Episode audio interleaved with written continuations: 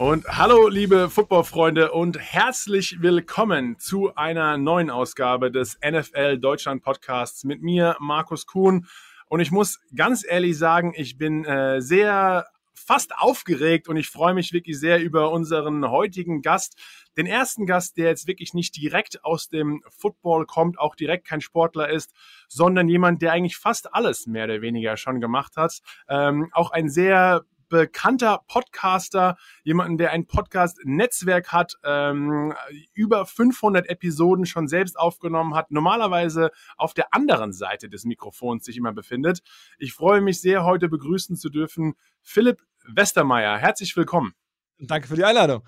Danke ja, ich muss, äh, wir haben schon kurz im Vorgespräch, ich habe dir schon äh, mal erwähnt, es ist für mich wirklich ähm, ja, eine neu, ein neues Format, auch mit des NFL Deutschland Podcast. Ich hatte äh, über jetzt schon fast 100 Episoden über die letzten Jahre mit einem anderen Footballspieler, Sebastian Vollmer, der äh, acht Jahre bei den Patriots gespielt hat und dort auch zwei Super Bowls gewonnen hat, haben wir immer sehr, sehr nah am Football den Podcast aufgezeichnet. Und jetzt habe ich mir gedacht, um auch etwas mal andere Leute, die jetzt quasi nicht ganz so im Football schon drin sind, abzuholen, die vielleicht etwas sich im, im Lifestyle oder im Business und auch im Sports-Business bewegen, die mal einzuladen. Und dann habe ich mir gedacht, naja, wer könnte da eigentlich besser sein als äh, du? Und deswegen freue ich mich wirklich sehr, dass du heute hier bist. Okay, okay. Ich hoffe, ich kann dem gerecht werden. Ne? Ja, ja, ja, musst du, musst du dir ganz ehrlich sagen, nachdem du, nachdem du auf der großen Bühne auch schon äh, zu Hause bist. Ich habe über dich ein, ein etwas Research gemacht und ich muss sagen, klar, hör, hör mir auch mehrere deiner Podcasts an. Und eine Sache, die mir da gleich aufgefallen ist, ist wirklich, dass du in deinen über 500 Gästen äh, einfach unglaubliche Gäste hast. Also wirklich, da sind äh, dabei von Leute, CEOs aus DAX-Unternehmen, große Founder, du hast äh, bekannte Leute aus dem deutschen Fernsehen wie Markus Lanz, YouTuber wie Knossi am Start, ähm, aber auch richtig krasse Athleten. Toni Groß, dein, dein letzter Podcast war gerade Alexander Zverev. Äh, sein Bruder habe ich in New York bei den Giants schon mal getroffen, ihn persönlich noch nicht.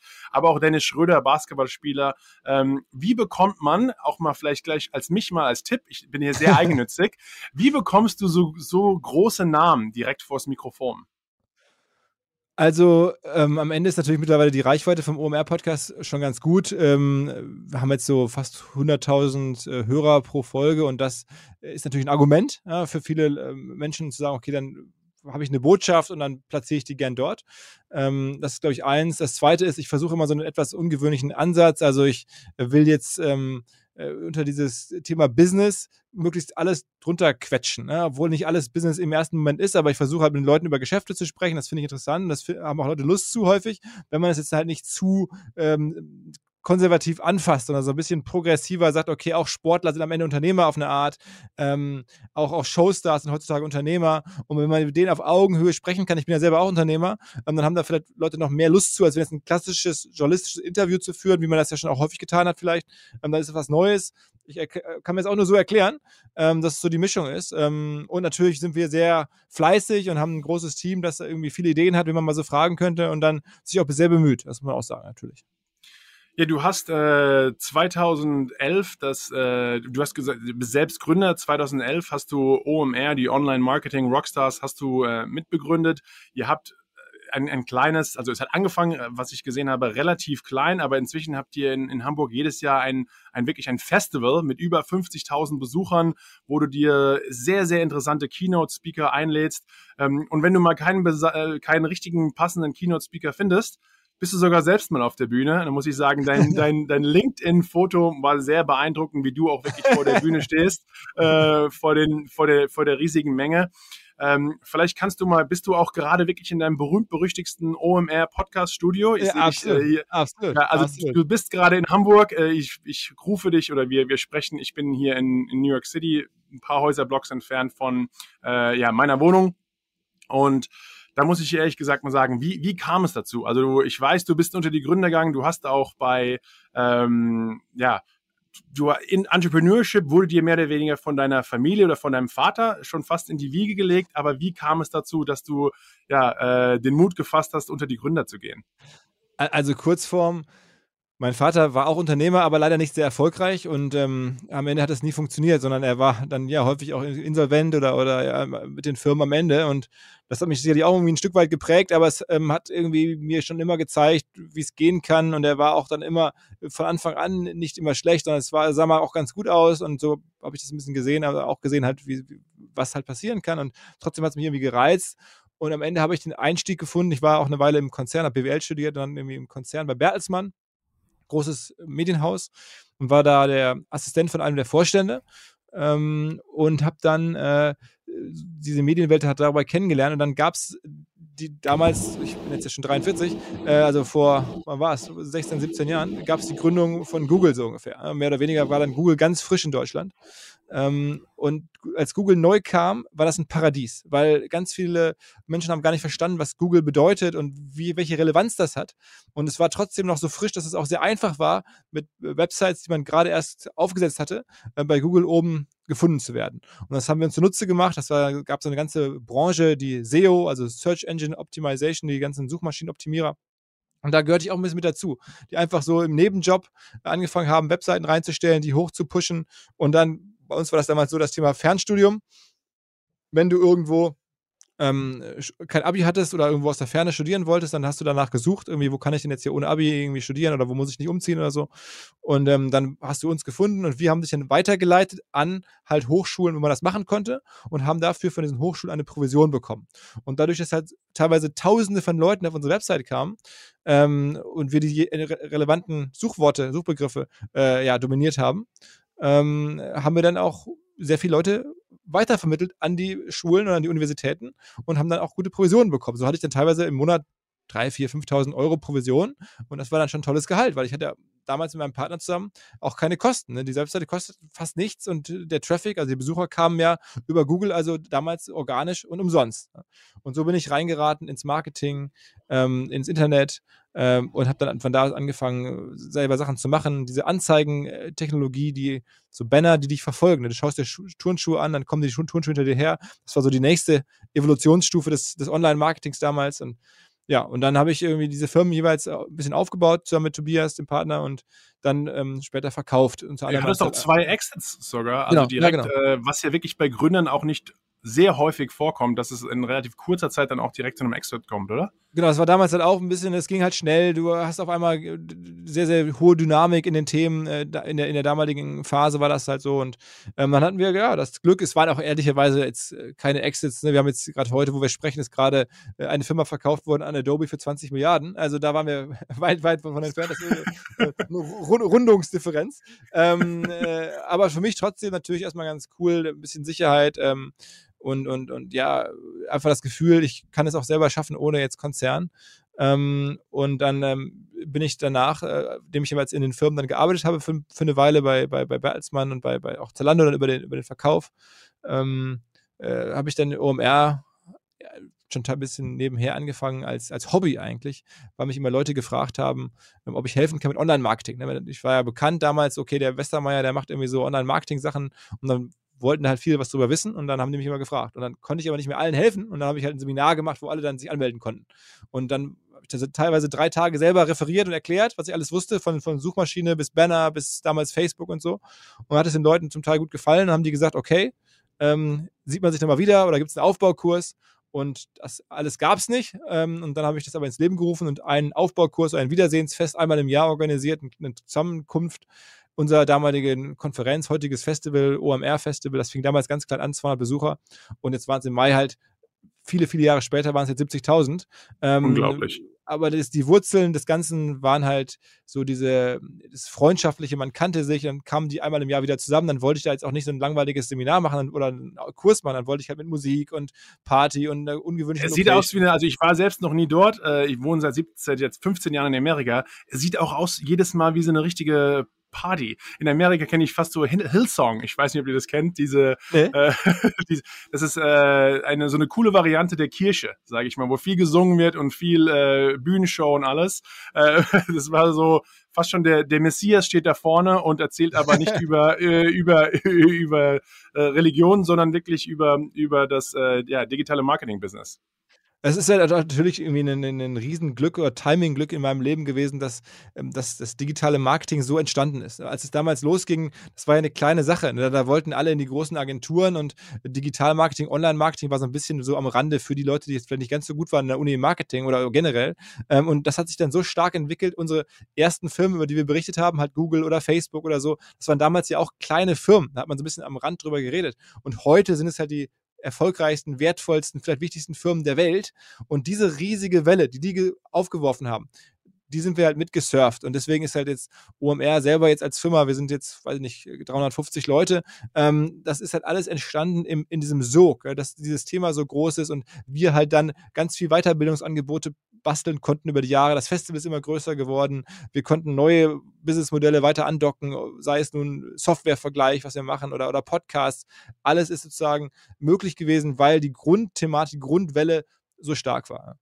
Ja, und ihr seid auch richtig zu einem, einem Medienhaus wirklich gewachsen. Du hast angesprochen, äh, euer Podcast seit 2015, wie schon gesagt, über 500 Episoden. Ähm, wie oft bist du eigentlich auch selbst Gast mal bei einem Podcast?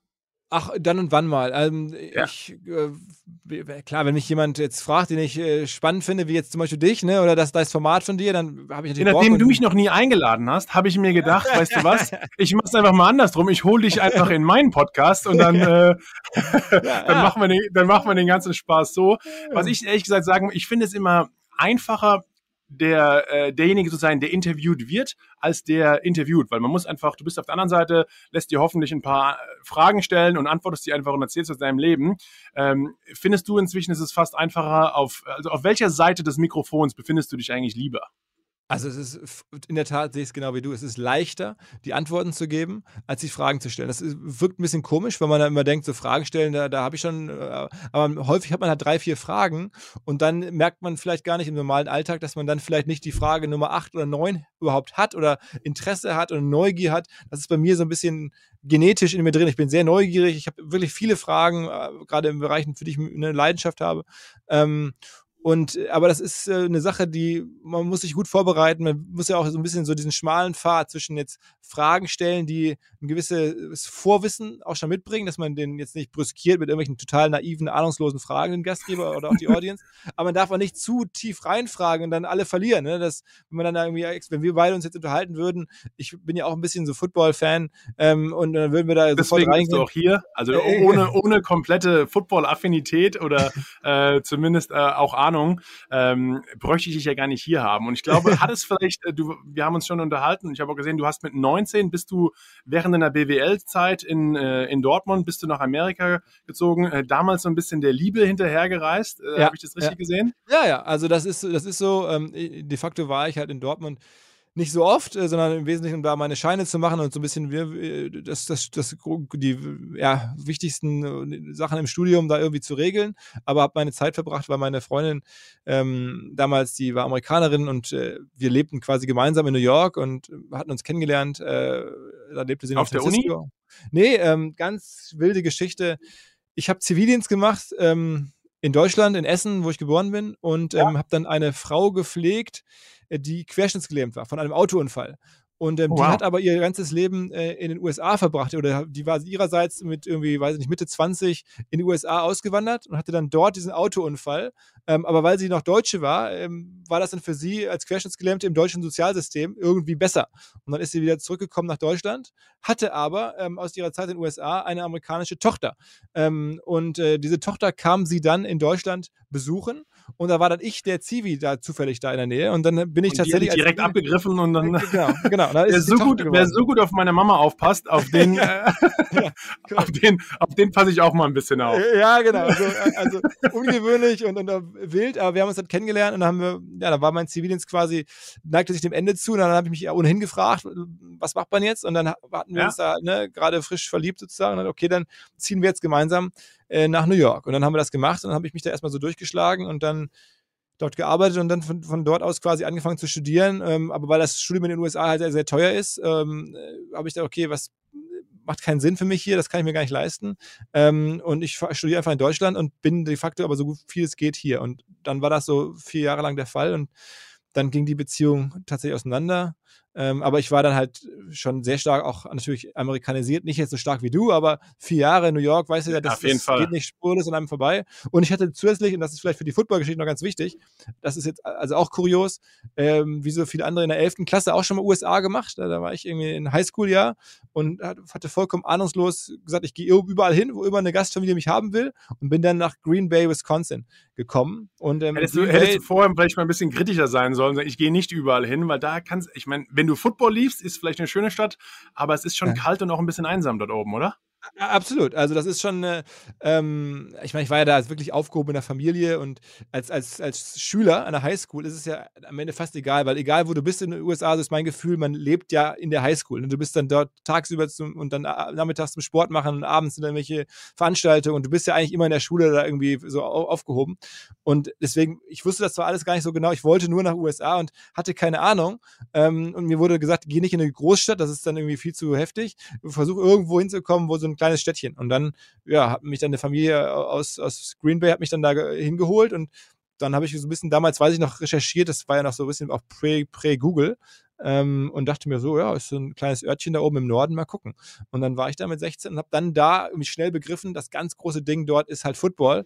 Und als ich dann da ankam, äh, war halt gerade Green Bay total im Aufwind. Ne? Das haben wir so, du weißt ja selber, die Mannschaften haben ja so ihr Momentum und das war die Phase, wo dann irgendwie gerade dieser legendäre Quarterback Brett Favre und dieser legendäre ähm, Defensive Player Reggie White ähm, da waren und dann habe ich so als, als Sportfan sofort mich da reingestürzt und gemerkt, krass, hier ist ja was los und dann bin ich halt da schon mit Football und mit amerikanischem Sport und ich habe dem amerikanischen Sport sehr viel zu verdanken, muss ich echt sagen. Später noch irgendwie, bis, das ist auch der Grund, warum ich Podcasts mache. Also ich bin auch von, das ganze Thema Podcast habe ich entdeckt über amerikanische Sportpodcasts, muss ich echt sagen. Okay, und äh, ja, was, was, wenn du sagst, du hast dem amerikanischen Sport so viel verdanken, die Podcasts ist eine Geschichte, weil du selbst begeisterter Podcast-Hörer warst, amerikanische Sport-Podcasts, aber ähm, ja, du hast auch so viele Sport, also irgendwie der Sport reizt dich schon. Also warst du in Deutschland, also aufgewachsen bist, warst du selbst Sportler oder einfach mehr ja, quasi Konsumer ja. als aus, ausführendes? Äh, ich, ich, ich, wäre gerne, also ich war auch Ausführendes, aber in, in, der, in, der, in der Kreis- und Bezirksliga im Fußball. Ne? Ähm, ist ja eigentlich in Deutschland schon nicht ganz verkehrt. Ja, ja, das ist, das ist nix. Ne? Das ist nix. Ähm, das ist, also. Man muss den Gästen immer nett sein, habe ich von, hab ich von dir.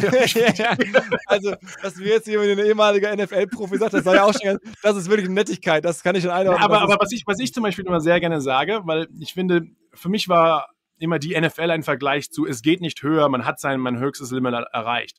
Und was ich auch ähm, mit dem Podcast ein bisschen vorhabe, dass ich quasi Leute, die auch in ihrer NFL spielen. Und ich muss ganz ehrlich sagen, was du in deinem, in deinem Geschäftsleben erreicht hast, also du spielst ganz klar in der NFL, äh, halt nicht, klar, du hast jetzt keinen Helm auf, aber auf dem Level, wo du dich in deinem Geschäftsleben bewegst, äh, geht es eigentlich fast nicht drüber. Und das ist ja quasi auch was, wo eigentlich jeder mit Ehrgeiz äh, danach streben sollte, immer das Höchste und das Beste zu erreichen für sich, für sich persönlich.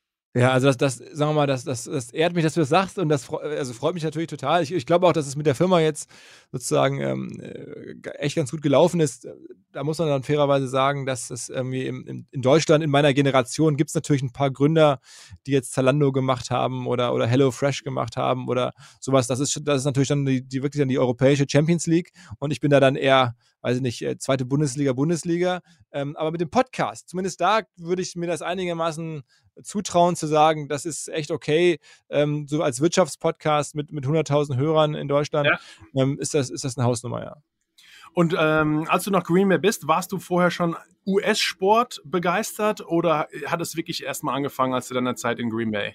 Ähm, ja, ich hatte diese Affinität hatte ich, aber ich meine, das war ja damals eine andere Zeit. Ne? Ich meine, es gab ja kein Internet so richtig, sondern du hast irgendwie dann, weiß nicht, ich habe das damals so, so ran, irgendwie mit Lou Richter, irgendwie Basketball mal gucken, irgendwie, dann war das die Michael Jordan, äh, das irgendwie Dream Team, irgendwie, ähm, hat man so ein bisschen mitbekommen, 92 Barcelona, äh, da wusste ich natürlich, es gibt dieses Basketball, ich wusste, es gibt die Chicago Bulls, ich weiß noch genau, habe ich geguckt, wie weit ist eigentlich Green Bay von Chicago entfernt? Ne? Und dann habe ich gesehen, irgendwie, okay, das ist ja ganz um die Ecke eigentlich, so für amerikanische Verhältnisse.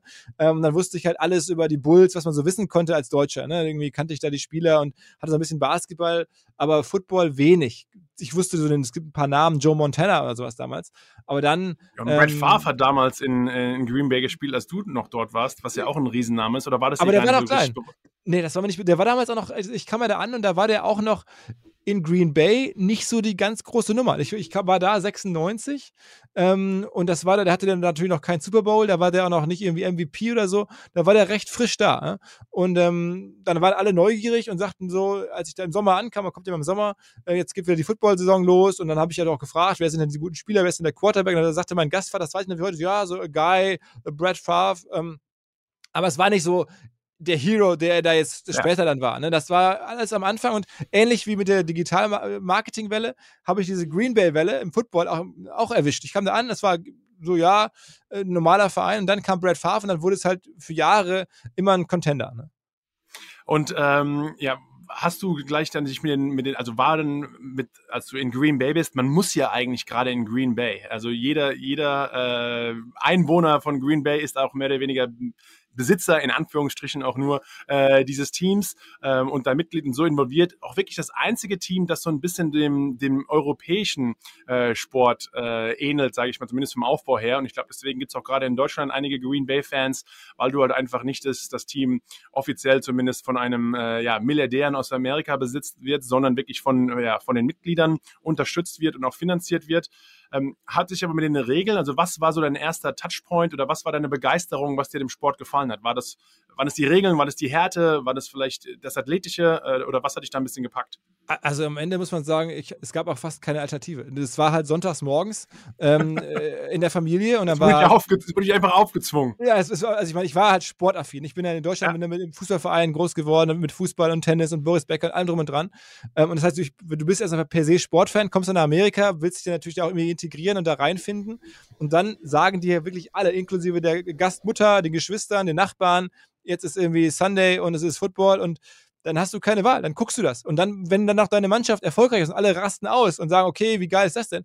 Dann ähm, habe ich halt erstmal mich in die Regeln natürlich verstehen müssen, habe dann immer gefragt, so, aber es waren halt auch viele sozusagen Experten um mich herum, die mir erklären konnten, wie das so funktioniert. Erstmal ne, am Anfang äh, Offense, Defense und dann später so die ganzen, was ist jetzt ein Flea Flicker und diese ganzen Sachen, die man ja nicht so weiß. Und dann denkt man sich, okay, ja. was machen die denn da? Habe ich noch nie gesehen. Und dann, ja, habe ich Spaß daran gehabt, da so reinzukommen und saß da immer, weiß ich noch ganz genau, in der Schule und habe dann irgendwie Sports Illustrated gelesen und so. Ähm, und hatte halt Bock und war dann natürlich auch in der Schule ähm, in den, im Sport irgendwie integriert. In der Highschool dann, ne? Und so ist man dann ja als, als, als 16-Jähriger, dauert es dann halt ein paar Wochen und dann bist du drin, ne? Also ich habe gesehen, als äh, du, mit, als ich gelesen habe, dass du mit 19 Jahren nach New York bist, habe ich schon so ein bisschen die Hoffnung gehabt, ehrlich gesagt, dass du vielleicht Giants-Fan bist. ähm, aber äh, ja, das hat deine, das hat dich deine Highschool-Zeit vielleicht noch etwas mehr geprägt und du bist wirklich jetzt seitdem äh, Green Bay Packers-Fan oder, oder folgst ja, dem Team ja, vielleicht am meisten. Ja. Ja, also ich folge den New Yorker Teams auch schon, muss man sagen. Ähm, aber bitte nicht den Jets, oder? Ich, meine, ich bin zwar im NFL Deutschland Podcast, ich muss, zwar, ich muss hier zwar unparteiisch sein, aber äh, da schlägt mein Herz natürlich schon noch für die Giants. Äh, ich meine, Brad Favre hat ja auch mal bei den Jets gespielt, ne? Ja, ähm, genau. Ähm, äh, also, nee, ich habe, ich ähm, äh, gucke da jetzt ach, generell drauf, so, äh, das muss man ja. schon sagen. Ähm, aber am Ende geht es ja immer darum, wo sind gerade die großen Storylines. Das ist ja das Schöne am US-Sport generell, dass es halt so viele Storylines gibt. Ne? Da sind die Amis relativ gut drin. Absolut, absolut. Also die machen ja auch aus, aus, aus Teams teilweise, die jetzt gar nicht sportlich auf der Höhe sind, haben dann trotzdem irgendwelche spannenden Storylines, weil dann da irgendwelche Leute sind oder irgendwas, irgendwelche Owner sich daneben benehmen oder irgendwelche Teams gerade verkauft werden. Es ist immer so, gibt so viele Nebenschauplätze, wo jetzt gerade der Number One Draft spielt oder ne, es war bei den, bei den, bei den Jets haben ja viele, viele, sagen wir mal, vermeintlich gute Quarterbacks es sich versucht in den letzten Jahren. Das fand ich immer spannend zu sehen, wer jetzt wieder ein neuer Jets Quarterback wird. Und am Ende ist nie jemand rausgekommen. Ja, die ne? hatten ähm, immer gute Draft Picks, deswegen konnten sich eigentlich einen, also zumindest auf dem Blatt Papier einen guten Quarterback schnappen, aber nie hat sich das wirklich äh, oder nie ist, ist dann im Endeffekt was daraus ge geworden. Er, erstaunlich eigentlich, ne? erstaunlich, dass es so ist. Ähm, und insofern, aber Giants habe ich natürlich jetzt gesehen, die, die, die haben wir gerade schon im Vorgespräch darüber gesprochen, die die ähm, äh, Jahre irgendwie äh, mit, mit, mit, mit ähm, äh, Super Bowls und so, da, da, da war ja an den, an den Giants auch kein Vorbeikommen, ist ja ganz klar. Hast du auch dann damals in Green Bay, warst du schon damals im Stadion? Äh, oder nee, leider nicht, leider nicht, leider okay. nicht. Also ich, es war mein, meine, also das sind, diese Tickets sind ja super heißes Ticket, also du kriegst sie ja. eigentlich nicht. Ähm, und die Leute fahren ja aus, aus ganz Wisconsin oder aus ganz irgendwie da über hunderte von Kilometern hin.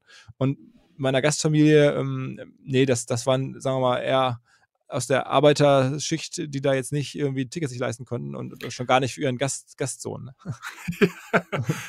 Wurdest etwas behandelt wie das, wie das Stepchild, aber ähm, die haben mich nee. schon geliebt, ne? also, echt sagen, also mega. Man muss wirklich sagen, also man, auch heute bis heute. Die Amis sind schon, weil du hast doch richtig Amerika erlebt. Also wenn ich sage, wenn ich jetzt von vielen Leuten sah, höre, ja, ich war mal in New York, ich, ich bin, als ich vor 15 Jahren nach Amerika bin, bin ich auch nach Raleigh, North Carolina als allererstes. Das ist halt wirklich Amerika. Oder Green Bay ist auch wirklich Amerika. New York City ist halt einfach nicht wirklich Amerika. Und ich glaube, man lernt die Kultur und die Menschen ganz anders kennen, wenn man wirklich mal so ein bisschen in the Heartland oder vielleicht äh, sich ja abseits der, der ganzen Großstädten auch ein bisschen bewegt, oder? Absolut, absolut. Also das muss man wirklich sagen. Die, ich bin da den unendlich dankbar der Familie ähm, und äh, auch wenn die sicherlich heute, oder was heißt sicherlich, aber ich denke, dass sie heute Trump-Wähler sind, was in Deutschland schon irritiert.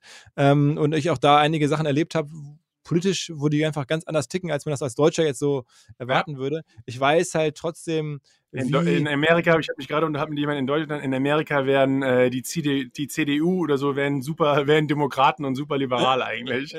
ja, also ja. Äh, das ist, das ist, ich, es ist da schon anders, aber trotzdem, ich meine, ich weiß trotzdem, wie die das Herz am rechten Fleck haben, wie die mich behandelt haben, wie die mich da aufgenommen haben, dass sie überhaupt sich bereit erklärt haben, äh, jetzt jemanden, so einen deutschen Jungen da ähm, zu nehmen. Äh, und, und also das war, ich habe denen sehr viel zu verdanken und auch der, der, der Gegend da, der Highschool, das hat mich super geprägt und ähm, deswegen bei all der negativen Presse, die auch in der Trump-Zeit gerade hier ankam, ähm, ist es ganz gut eigentlich, äh, dass ich diese Erfahrung hatte und weiß, es gibt dann auch jetzt, ich weiß es nicht ganz genau, ne, aber Trump-Wähler oder Sympathisanten, von denen ich, ja, denen ich eine sehr enge Beziehung habe und die ich wirklich echt super finde, ne, als Menschen. Ja, auf jeden Fall. Und ich glaube, da ist, muss man auch manchmal aufpassen, dass man nicht äh, das Politische zu sehr persönlich nimmt und lieber die, die Kommunikation aufrecht behält. Aber du hast erwähnt, dass du nicht bei äh, in Green Bay bei dem Spiel nicht warst. Ich habe nur gesehen, du hattest auch als Gast schon Alexander ähm, Steinfort, den Deutschland-Chef, äh, bei dir im Podcast, ja. warst beim Super Bowl in LA. Anfang des Jahres, warst dort auch mit, äh, mit dem OMR-Podcast in Media Row platziert. Ähm, war das dann deine erste Erfahrung, dein erstes Live-Football-Spiel, das du jemals gesehen hast? Das, also, okay, also als allererstes Footballspiel, das du gesehen hast, ja. war direkt LA, LA Super Bowl. Nee, nee, nicht ganz. Ich hatte es schon mal vorher, ähm, vor ein paar Jahren, ähm, in die NFL in London gesehen. Ähm, okay. Da war Cincinnati Bengals, ähm, damals in London tatsächlich. Also die habe ich zweimal gesehen. Also ich habe ich hab zwei Footballspiele gesehen, zweimal Cincinnati ähm, in London und, ähm, und beides Mal hat Cincinnati verloren, oder? Ich glaube, ähm, also Super Bowl auf jeden Fall damals haben sie auch verloren. Das war aber noch ein anderer Quarterback. Das war der, wie heißt nochmal der rothaarige Quarterback von Cincinnati? Ähm, äh, Brandon, ne, ähm, ja, uh, ja, vor, genau. Aber vor drei, äh, vier Jahren in London, wie gesagt, und das ich, war. Ich habe sein Gesicht genau vor Augen. Mir fällt gerade nur leider Gottes den, sein Name nicht ein. Aber ich hätte, ähm, ja, wie auch immer. Ich, ich, ich äh, sag's dir sofort, denn ähm, es war insofern ganz interessant, ähm, weil äh, ne, Football ist ja auch äh, Quarterbacks und habe ich Kirk Cousins gesehen. Und Kirk Cousins äh, als Quarterback ähm, ist ja aus wirtschaftlicher Sicht total interessant, denn der ist wahrscheinlich der best, einer der bestverdiensten. The Business NFL of Sports ja. hat er, hat er richtig, äh, ja, hat er ja, so gut ja. raus, sehr gut rausgefunden, wie das Ganze funktioniert. Mit ihm habe genau. ich damals mich auf den Combine vorbereitet. Wir waren damals bei IMG zusammen in Bradenton, Florida und haben uns auf das äh, Combine in Indianapolis vorbereitet. Wir waren im selben Trainingsgelände. Äh, und er hat mir mal eine der absurdesten Fragen, die ich jemals von einem Amerikaner gestellt bekommen habe, gestellt. Äh, er fragt mich, weil wir über Deutschland gesprochen haben und ich war ja, wie überall eigentlich immer der einzige Nicht-Amerikaner in meiner Footballwelt. Und er fragt nur, äh, über mich ein paar Sachen über Deutschland und sagt dann nur, do you also have lakes in Germany? Also habt ihr Seen? ich so, ja, Deutschland, was? Was ist bei dir los? Ja, Deutschland ist keine Wüste, mein Lieber. Äh, ja, wir haben, wir haben auch Seen. Dank, danke sehr. Äh, äh, also das, die, die Fragen kenn ich, kennt man ja, ne? Also das ist ah, ja ein wirklich, paar verrückte Sachen. Äh, aber Kirk Cousins, also ist wirtschaftlich gesehen, ist das natürlich ein Genie, was der da aus dem Football ähm, an, an, an, Honoraren rauszieht ähm, oder Salaries rauszieht. Für ja, der, der ist schon gut, aber er ist, glaube ich, kein super herausragendes Talent. So, wer meine, musst du mal sagen, du bist Experte. Ich glaube, also er ist, es ist okay, aber sehr, sehr schwer, sage ich mal, Quarterbacks zu finden. Du hast wie schon, wir haben schon die Jets mal angesprochen. Die haben eigentlich die Möglichkeit, sich fast jedes Jahr einen der Top Quarterbacks aus dem College zu holen, aber bis halt auch immer einer erfolgreich ist macht es vielleicht mehr Sinn, mit einem überdurchschnittlichen Quarterback ähm, ja quasi zu planen, wo man auch quasi dann das, das Gehalt von ihm besser ein einordnen kann in den Salary Cap, man viel besser mit dem Team planen kann und äh, man weiß, woran man hat, was er kann, was er vielleicht nicht kann, außer jedes Jahr wieder aufs Neue zu hoffen, jetzt hole ich mir mal so einen Superstar äh, und der wird jetzt der nächste Tom Brady, so nach dem Motto. Hast du schon den Cincinnati Quarterback gefunden? Andy Dalton. Andy Dalton, ja, genau. Äh, sein, ein, ja, genau. Er, er lag mir ein bisschen auf der Zunge. Aber weil wir schon ein bisschen über das Business, äh, das ist dein Background. Ähm, du wurdest am Anfang Football-Fan. Was, sage ich mal, interessiert dich oder begeistert dich vielleicht auch an dem NFL-Business? Und wo siehst du ein bisschen die Parallelen zum, äh, zum europäischen oder gerade zum, zum deutschen Sport? Also oder, oder, die, oder die krassen Unterschiede und was können vielleicht auch, jetzt hau ich mehrere Fragen an dich, ähm, aber, aber was kann man vielleicht voneinander lernen? Denn die, es gibt schon einige, es gibt schon sehr einige Unterschiede da auf beiden Seiten, ganz klar. Also erstmal, ich meine, ich gucke ja mittlerweile alles berufsbedingt ähm, ja. durch diese Wirtschaftsbrille an. Ne? Da bin immer neugierig und die NFL ist einfach ja die, die erfolgreichste Sportliga der Welt. Das muss man einfach so sagen. Und ähm, bei mir kommt dann halt beides zusammen. So dieses organische Interesse aus der Green Bay-Zeit, aus der New York-Zeit aber gemischt mittlerweile mit diesem ja, Businessinteresse. Und das ist natürlich da krass. Also die, die Vereine gehören den krassesten Businessmännern der Welt zum Teil. Ähm, da, wer, da werden Gehälter bezahlt, da finden Sachen statt, da werden Stadien gebaut. Das ist komplett unvorstellbar für deutsche Verhältnisse, ähm, muss man wirklich sagen. Ähm, und es ist sehr, sehr interessant auch, wie die vermarkten, dass sie halt sagen, anders als auch hier zum Beispiel, es gibt ja gar nicht so viele Spiele. Also die meisten ähm, realisieren das ja gar nicht. Es gibt ja, wenn du jetzt nicht gerade in die Playoffs kommst, gibt es, glaube ich, jetzt heutzutage 17 Spiele. Äh, glaubst du nicht, dass das sogar fast ein Vorteil ist im Vergleich absolut, zur, absolut. zur der Übersättigung der, der absolut manchmal dreimal die Woche ein Fußballspiel. Man hat einfach keinen Hunger mehr so richtig auf den Sport und man merkt hier in den USA, die Leute sind verdurstet, bis im August, sage ich mal, die Preseason-Spiele anfangen und dann ist Super Bowl äh, Mitte Februar und danach ist erstmal wieder Zappe bis auf ein paar Highlight-Events, sei es der Combine oder der Draft. Also es ist genau so ist es. Ähm, es ist mehr, immer mehr Menschen in der Wirtschaft erkennen ja auch dieses Prinzip der Verknappung. Ne? Ja. Also dass äh, gerade auch im, im Sneaker-Bereich Turnschuhe, die werden dann teilweise bewusst limitiert, Dinge werden bewusst limitiert, Rolex-Uhren, sonst was. Genau, du hast ja auch schon jemanden in dem Uhrenbereich auch schon mal bei dir im Podcast gehabt. Ja, genau, genau. Ja. Die, die erklären dir genau das. Also dass häufig Dinge einen besonderen Wert dadurch bekommen, dass sie halt knapp sind. Und genau das hat die NFL halt zum Beispiel super verstanden oder, oder halt einfach so gehabt von Anfang an und hat das auch für sich bewahrt. Ne? Diese, diese Knappheit und diese Inszenierung ähm, das, und auch die, die Bereitschaft, ständig Sachen zu verändern. Also ne, in der Bundesliga, da hat es wahrscheinlich jetzt mit wenigen Ausnahmen äh, seit 20 Jahren keine Regeländerung mehr gegeben. In der NFL gibt es halt jede Saison neue Regeln. Man versucht das Spiel zu verbessern, man versucht sich irgendwie anders ähm, darauf einzustellen, dass Sachen noch optimaler verlaufen für die Spieler, für die Zuschauer, wie auch immer.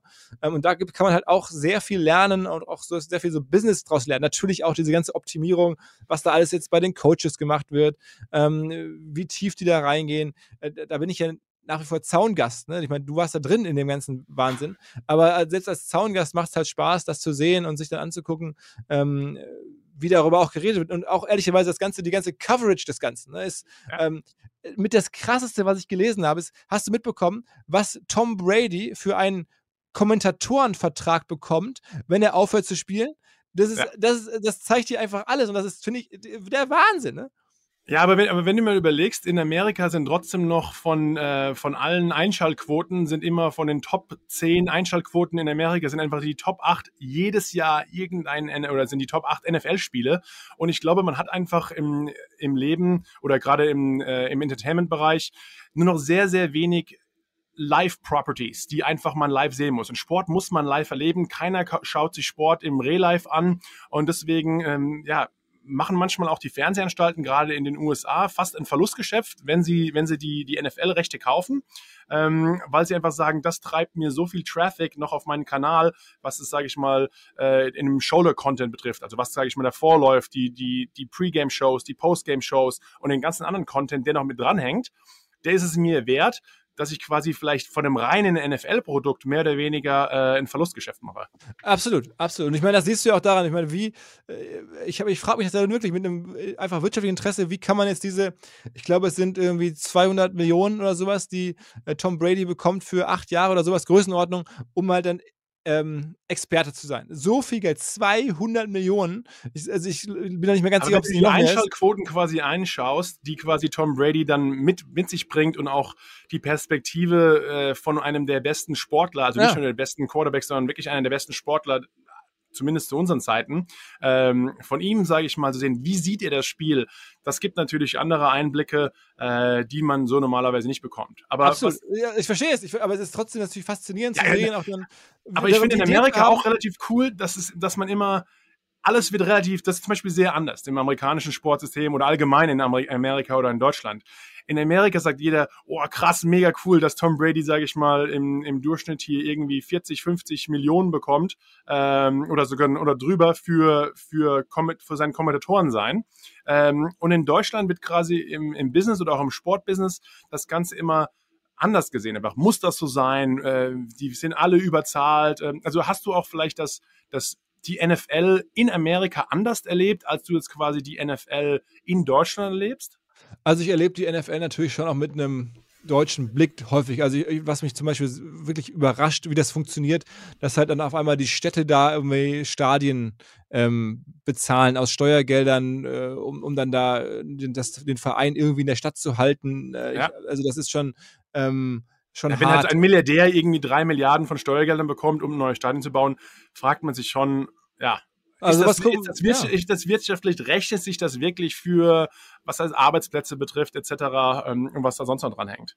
das und ich hätte auch ehrlicherweise, ich, ich meine, in Green Bay habe ich es ja am Anfang gar nicht so verstanden. Ich bin ja, du hast ja gerade erklärt, hingekommen und es war ja, am Ende ist Green Bay ja fast so eine Art eingetragener Verein, äh, wie in Deutschland, nicht ganz. Ja. ähm, deswegen war das für mich auch gar nicht so verwunderlich. Aber als ich dann verstanden habe, ähm, andere Vereine, die gehören einfach irgendwelchen Familien. Ne? Ähm, und da habe ich gedacht, okay, erstaunlich, dass die Fans das genauso bejubeln, ähm, äh, wie halt äh, Vereine, die allen gehören, wie halt so ein Stück Allgemeingut. Aber man, dieses Allgemeingut ist halt keins. Es ist halt irgendwie, gehört jemandem privat. Und trotzdem wird es so bejubelt, hat es so treue, loyale Menschen, die sozusagen am Ende die Firma eines anderen so bejubeln. Ich, ich freue mich auch, dass es ein paar OMR-Fans gibt, aber ich glaube, es gibt wenige so die-hard OMR-Fans wie jetzt, weiß ich nicht, äh, äh, Giants-Fans, und, und obwohl es beides Firmen sind. Ne? Ähm, und das hätte ich, habe mich als Deutscher total überrascht und dann habe ich gesagt, okay, scheint hier so zu sein. Und es ist ja mittlerweile in England genauso. Ich meine, auch Manchester United gehört halt einer Familie und die ganzen anderen Vereine gehören ja teilweise auch irgendwelchen Ländern oder, oder Staatsfonds oder so. Und trotzdem haben die diese Die-Hard-Fans im Stadion. Als Deutscher war mir das gar nicht so klar, dass das überhaupt so geht. Ja, aber man muss auch sagen, man, man zelebriert einfach auch so ein bisschen so diese, was ja eigentlich eine nicht nur eine amerikanische Story ist, aber dieses, dieses vom Tellerwäscher zum Millionär. Und zum Beispiel so Teams wie die New York Giants sind halt auch schon in Familienbesitz jetzt schon seit Jahrzehnten oder jetzt schon fast seit einem Jahrhundert. Also die Giants wurden 1925 gegründet äh, von der Mara-Familie. Da wurde das Ganze, da war American Football auch noch kein großer Sport, ehrlich gesagt. Und ähm, genauso wie jetzt vielleicht die jetzigen äh, Businessmänner, also äh, gerade wenn du sagst, die Denver Broncos wurden gerade verkauft vor ein paar Jahren, hat David Tapper, äh, Private Equity Mensch, hat die Carolina Panthers gekauft, auch ein Team, das in Deutschland aktiv ist.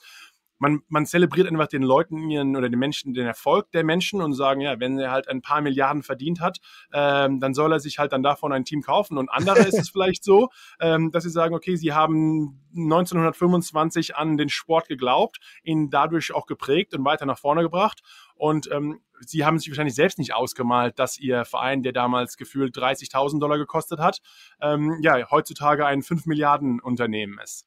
Absolut, absolut. Meine, man muss ja sagen, die so, so Owner sind ja äh, mittlerweile in einem, in einem gesellschaftlichen Rang in den USA. Das ist ja schon fast so wie in Deutschland irgendwie ein Minister oder so. Also wenn du dir da irgendwie den, weiß nicht, Viel, wirst viel Kinder höher, da- weil die haben, auch, die haben wirklich was zu sagen. Ja. ja, also so, so Robert Kraft oder so, diese Kraft-Familie da in, in, in, in Boston. Ja. Ähm, ich, ich meine, ich sehe es ja nur von außen, aber das sind ja so Leute, die, die wirklich da in dem Land echt was zu sagen haben und ähm, einfach im Wesentlichen natürlich über ihre, ihre, ihre Sports-Assets, kann man so sagen. Ja, und äh, wir haben uns schon da unterhalten, also äh, die NFL will jetzt richtig in Deutschland Gas geben, hat jetzt auch offiziell ähm, ein, ein Office in Deutschland gegründet. Wie schon gesagt, du hattest ja Alex auch schon im, äh, im Podcast bei dir, Dr. Alexander Steinfort. ähm, Ja, Typ, du, ne? Äh, richtig, richtig feiner Typ. Ähm, wir waren gerade vor ein paar Wochen in New York essen, wo wir uns zum ersten Mal persönlich wirklich kennengelernt haben. Manchmal hat man auch schon das Gefühl, man kennt die Gegenüberseite, weil man schon so viele virtuelle Calls hatte. Und dann ist es einfach doch mal was anderes. Waren auch gerade letzte Woche ähm, bei den Patriots, die ihr erstes Event hatten in Düsseldorf mit einem riesen Public Viewing Event. Aber jetzt, sage ich mal, ist die NFL auch wirklich angekommen im wahrsten Sinne des Wortes in Deutschland. Es gibt Leute, die für die NFL verantwortlich sind, auch in Deutschland, auch Boots on the Ground haben. Und ich glaube, da ähm, ja auch jetzt den nächsten Schritt gehen, den Sport weiterzubringen. Klar, wir haben am, am 13. November. Bist du eigentlich dort beim Deutschlandspiel? Natürlich, natürlich, natürlich. Natürlich. Ich hab, ich darfst du nicht zu sehr natürlich sagen, die Fans da draußen, die Zuhörer werden schon wieder verärgert sein. Ja, klar, Philipp hat natürlich wieder ein Ticket bekommen. Ich nein, nein, ich habe ich hab frühzeitig, frühzeitig habe ich über ganz legal über eine oder ohne Connections habe ich über eine Ticketplattform ähm, so, ein, so, ein, so, ein, so ein Kontingent äh, kaufen können und äh, habe mir das Du hast dich aber nicht ganz normal angemeldet doch, bei dem. Doch, ich hab, also, du wurdest ausge ausgelost? Nee, nee, nee. Ich, es gibt irgendwie so, so Ticketplattformen. Ähm, da ja? gibt es äh, so, so mehr oder weniger so, musst du halt größere Kontingente abnehmen. Äh, da habe ich zusammen mit einem Freund irgendwie 25 Tickets gekauft. Ähm, und wir machen da so ein kleines Event. Aber das hat, also wir verkaufen diese Tickets auch weiter, weil da kostet jedes irgendwie 800 Euro oder sowas. Ähm, das heißt, ich also ihr seid die, quasi in, der, in den Hospitality-Bereichen. Genau, genau. Aber ich gebe dir auch genauso weiter. Ähm, äh, also weil man da anders nicht dran kam. Und ich habe dann, also ja. bei der Auslosung äh, habe ich nicht teilgenommen, sondern wir haben einfach Hospitality-Tickets on Block gekauft mit dem Plan, um das zu refinanzieren, die weiterzugeben. Ja. Und weiter zu verkaufen an andere Freunde, die Klar. sich das halt leisten können. Und ich, ich leiste mir das halt auch, zu sagen, okay, dann gibt es, ich glaube, es kostet dann irgendwie 750 ähm, Euro der Abend, aber okay, ist halt einmalig, es ist irgendwie once in a lifetime vielleicht, äh, Brady in, in, in München und ähm, das mache ich dann. Und die, da haben wir jetzt irgendwie 25 Freunde, die das alle machen. Und gerade aus der, aus der Sport-Business-Seite, äh, ich meine, klar, die, die NFL kommt nach Deutschland für ein Spiel, aber was sind vielleicht sonst noch Sachen, wo du sagen würdest, die NFL hat äh, wirklich Ziele, sie sind die der Nummer zwei, sage ich, von, von den Zuschauern her sind sie schon der Nummer, die Nummer zwei Sportart. Aber was, was kann man noch machen und äh, von der NFL aus, sage ich mal, in Deutschland Fuß zu fassen und noch mehr und mehr Leute, die vielleicht nicht Hardcore-Fans sind, aber eher aus der breiten Masse, äh, die quasi abzuholen und zum Sport zu bringen? Also ich glaube, ähm, am Ende ist es natürlich auf der einen Seite, dass noch mehr Menschen hier in Deutschland halt selber Football spielen müssen. Ne? Das, das ist, ja. glaube ich, das, was du jetzt hier erlebt hast, ist ja nach wie vor ganz selten, dass, dass äh, Menschen mit Football als Kind oder als Jugendliche irgendwie in Verbindung kommen. Das prägt dich natürlich, das bringt den Sport nach vorne, aber das gibt es hier natürlich noch sehr wenig. Ja, Flag Football, diese ganzen Sachen. Das glaube ich, das versuchen die ja auch. Irgendwie wurde auf der Pressekonferenz, auch beim Super Bowl schon erklärt, dass irgendwie das irgendwie passieren soll. Ähm, das ist das eine. Und das zweite ist natürlich immer mehr zu gucken, dass halt Football auch im äh, Free TV zu guten Sendezeiten läuft. Jetzt, ich bin sehr gespannt. Ab nächster Saison ist es ja dann bei RTL zu sehen. Die werden da sehr viel Geld für ausgegeben haben. Das war natürlich ist auch fast dein äh, mehr oder weniger dein alter Arbeit äh, ja, ja, ja, absolut, absolut. RTL ist ja Teil von Bertelsmann. Ähm, und, Oder Gruner, und, Gruner und ja, da hast du, genau. Also, also auch, ne, Gruner und ja ist ja heute RTL. Da, genau. Da, war damals auch Bertelsmann. Insofern, also Gruner und ja ist äh, ein Verlag, also eigentlich aus dem, äh, und ja, macht, macht so Stern, Magazin Gala. Stern, Geo, äh, Gala, genau. genau. genau. Und, Schöner und Wohnen. Schöner Wohnen, genau, genau, genau. Da, da, äh, da, war ich und ähm, äh, RTL, das ist jetzt mittlerweile alles eins, gehört alles zu Bertelsmann und, und, die haben dann tatsächlich gesagt, okay, nachdem ja Pro7, der deutsche Sender, das ganze Thema hier aufgebaut hat und frühzeitig wahrscheinlich für viel weniger Geld die Rechte gekauft hat, um das dann hier groß zu machen, ähm, jetzt haben sie, nachdem das groß geworden ist in Deutschland, haben sie die dann Pro7 ausgestochen ähm, und mehr bezahlt, aber ich glaube, sie werden mehr bezahlt haben und sie werden auch vorhaben, das noch besseren Slots noch mehr Spiele wahrscheinlich zu zeigen. Ich denke mal nicht nur den Super Bowl, sondern die werden noch mehr im äh, Free TV zeigen. Ähm, und wenn man jetzt mal guckt, es läuft ja gerade, während wir sprechen, in Deutschland die Basketball-Europameisterschaft. Da wurden jetzt auch gerade die ersten Spiele der deutschen Nationalmannschaft live auf RTL gezeigt. Das ist nochmal heutzutage ein Riesenunterschied, ob das irgendwo in einem Player läuft oder bei The Zone oder bei Sky. Oder, oder, oder auch irgendwo auf einem Nischensender verschwindet oder wirklich, sage ich mal, einer der top-deutschen ah, Kanäle absolut. läuft. Hast du jetzt hier Freitagabend, ne, morgen, wir sprechen heute am Donnerstag, ähm, wir Halbfinale Deutschland, Spanien, Basketball auf RTL, das werden sich vier Millionen... Wir haben eine Chance übrigens, mal an einem anderen Sport einzutauchen. Ja, nach, nach, der Show gegen Griechenland, ne, sollte es ja absolut, eigentlich auch gegen absolut. Spanien klappen. Also ich habe von den Basketball-Experten, denen ich da so bei folge bei Twitter und so, hier Dreh Vogt und ähnlichen, ähm, die sagen alle, wer, wer, wer, Griechenland so schlägt, der ist jetzt Favorit. Ja. Also wir werden sehen. Ähm, aber was, ich, was mich da, ne, auch da wieder, ähnliches Modell, ich folge, finde Sport auch faszinierend und gleichzeitig gucke ich mir das Business an und denke mir, krass, was es bedeutet für den Basketball in Deutschland, jetzt freitagsabends Showcase zu haben vor vier Millionen Menschen im Free TV. Das, sind, das heißt wahrscheinlich am Ende Tausende von neuen Vereinsanmeldungen. Das ist eine große Werbesendung über vielleicht zwei, drei Stunden.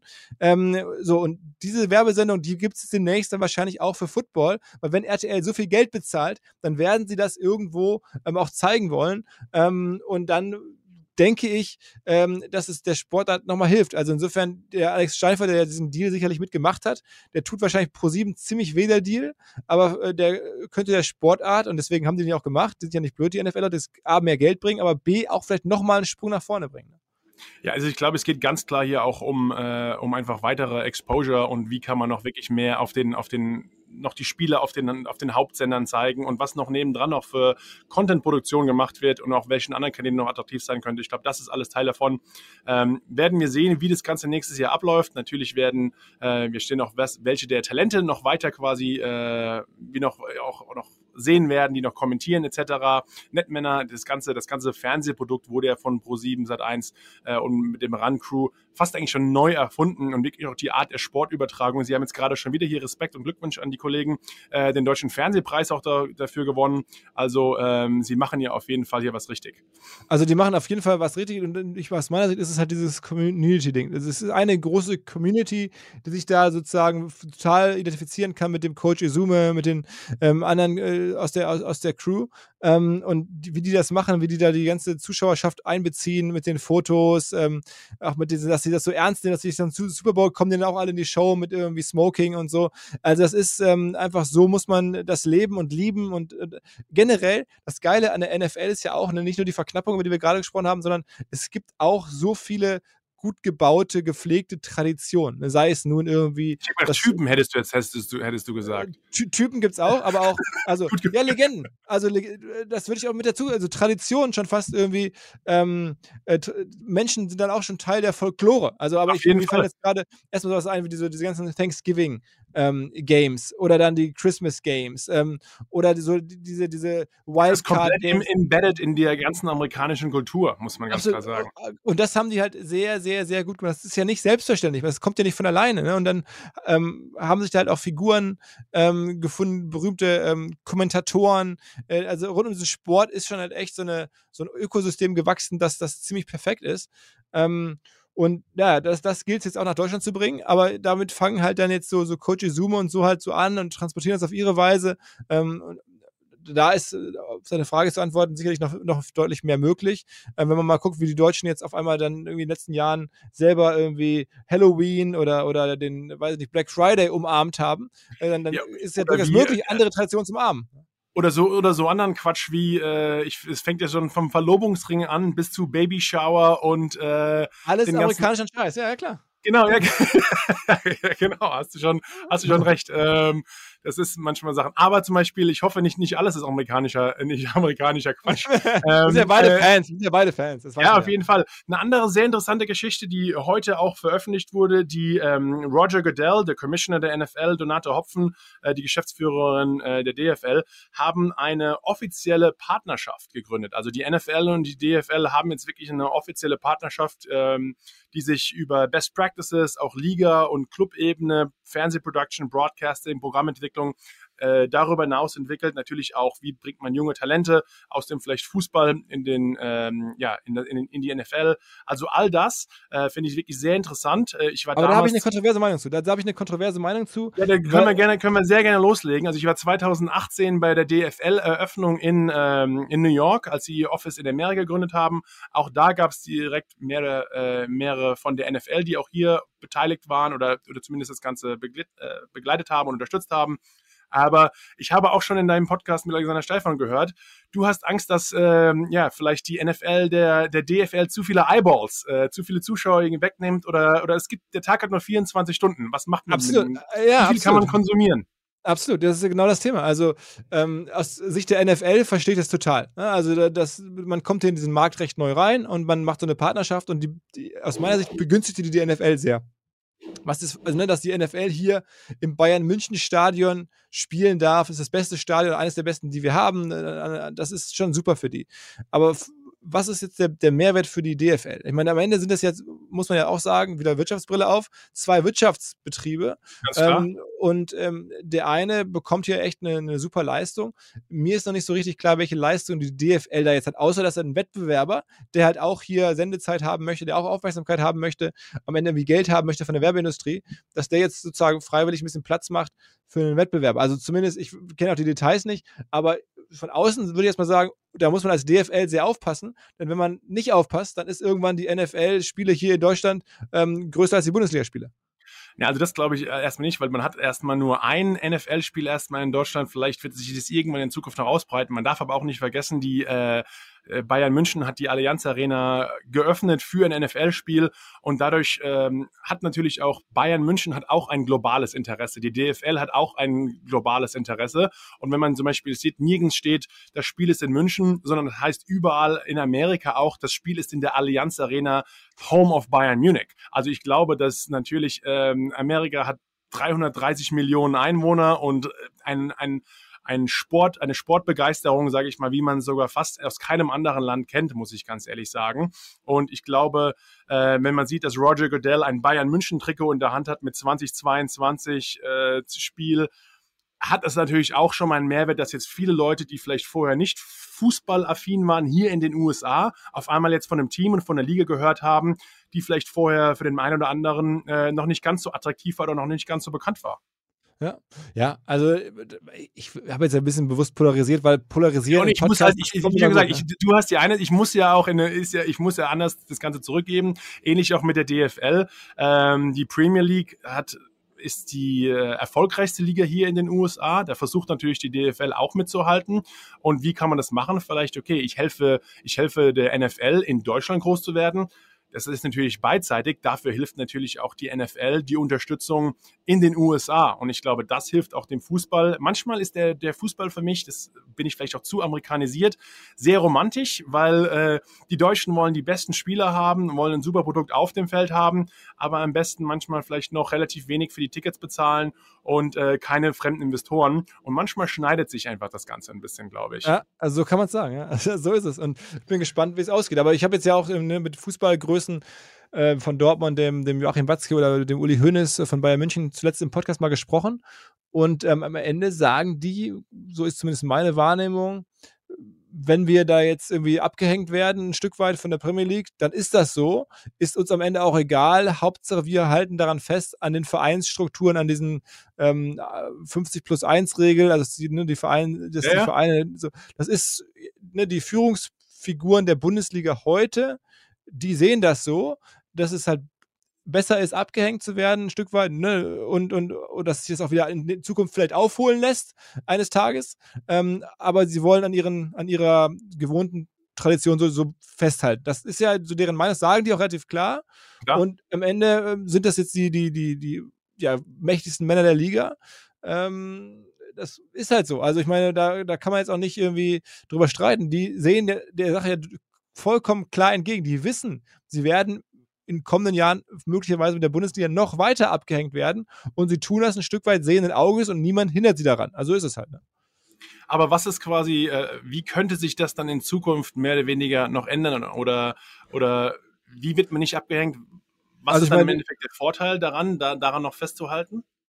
Also ich glaube, die erstmal sagen, das ist ein Stück der deutschen Kultur. Also sie halten das für irgendwie einen, für, für, also das ist mein Verständnis. Ich gebe jetzt wieder, was ich so meine. Ja, ja, Substanz haben. Das sagen, das ist irgendwie das ist hier gewachsen, das ist Kulturgut, das, das äh, wird nicht verkauft, das ist irgendwie für jedermann. Ähm, und der Uli Hoeneß, glaube ich, der sagt auch ziemlich konkret, oder der, der Joachim Batzke auch, am Ende ist es halt auch vielleicht so, dass irgendwann bei der Premier League eine Übersättigung stattfindet, die Leute haben gar keinen Bock mehr, irgendwelchen Vereinen hinterherzulaufen, die dann irgendwelchen Eigentümern aus, aus äh, Katar oder Saudi-Arabien oder ja. irgendwo im Ausland ähm, gehören. Das, das, das möchten die vielleicht nicht mehr. Das ist irgendwie, ähm, es gibt eine Rückbesinnung, vielleicht gibt es irgendwann irgendwann die Premier League auch einen Kollaps, äh, dass dann irgendwie vielleicht doch mal Fernsehrechte irgendwie nicht mehr so viel wert sind, dann sind die Vereine ruckzuck pleite. Ähm, also die glauben da an, an, an diese etwas organischeren Strukturen und ähm, an das eher Miteinander ähm, mit den Fans und, und äh, glauben, dass das langfristig ähm, wie sich wieder einpendelt äh, äh, und sagen halt auch zum Beispiel in den 90er Jahren, da war ja schon mal die italienische Liga, die größte Liga der Welt, da war Inter Mailand, AC Mailand, da waren alle Weltstars in Italien. Jetzt und sagen, das war, war damals auch eine, für eine Phase und dann war die Phase vorbei und es war jetzt, ähm, die Bundesliga wurde halt nicht abgehängt, es ist sogar größer als die italienische Liga. Das sind so deren Gedanken man kann das ja teilen. Ich bin da skeptischer, so ob das irgendwie sich wieder so aufholen lässt wie mit der italienischen Liga. Aber ich weiß es auch nicht. Wir werden es erleben. Ich weiß, ich kann es nicht ändern. Äh, ich bin halt Fan des Produkts und ich bin in, ja. in, einem Land geboren, äh, wo die DFL ist und die DFL ist halt im Wesentlichen, sagen wir mal, Watzke und Hoeneß und zwei, drei weitere. was ist dein, was ist deine Fußballmannschaft, um dich mal so zu fragen? Äh, Schalke, Schalke, Schalke. Schalke. Okay, ja, also, bei Essen aufgewachsen ist wahrscheinlich das auch. Äh, ja, der, ja. Entweder Dortmund oder Schalke, ja. ja. ja okay. Ähm, ja, aber was, wenn wir schon reden, du hast die, die, die Unterschiede auch ein bisschen jetzt hier beleuchtet und auch vielleicht auch ein bisschen was äh, von den Konkurrenzgedanken, was vielleicht schlau ist oder was vielleicht nicht, zumindest aus deiner Sicht. Aber was könnte vielleicht die NFL noch vom deutschen Fußball lernen, äh, wenn es gerade jetzt geht es um diese Partnerschaft und vice versa, was kann quasi die NFL noch ähm, ja, äh, vom, vom deutschen Fußball lernen und der deutsche Fußball klar von der NFL? Also ich, ich glaube, ähm, vom deutschen Fußball lernen ist halt, wenn dann, ist es das, ist es halt wirklich, wenn man das mag, dieses, dieses Allgemeingut, ne? diese Leidenschaft, die auch vielleicht daraus entsteht auf den Rängen, dass es halt ähm, äh, so ein Allgemeingut ist, dass man halt so wirklich sich so stark identifizieren kann mit dem Verein. Ich habe das Gefühl, ich war halt noch nicht bei genug NFL-Spielen im Stadion, das musst du mal sagen, aber die Stimmung bei einem NFL-Spiel ist gefühlt nochmal eine andere, ist ein bisschen ruhiger, ist ein bisschen distanzierter, als jetzt, wenn es du ist halt bei Schalke bist. vier Stunden lang die Stimmung hochzuhalten, als quasi jetzt zweimal 45 Minuten. Ich glaube, das ist genau. auch. Ja. Das äh, kann dazu beitragen. Und, und sie Gefühl, trinken halt schon zwei Stunden vorher beim Tailgating, also die kommen wahrscheinlich auch schon ein bisschen äh, mit Promille an. dann ist es manchmal vielleicht noch schwieriger, dann im vierten Quarter bei dem nicht ganz so attraktiven Spiel noch hell, hellwach und äh, die Parolen zu schreien.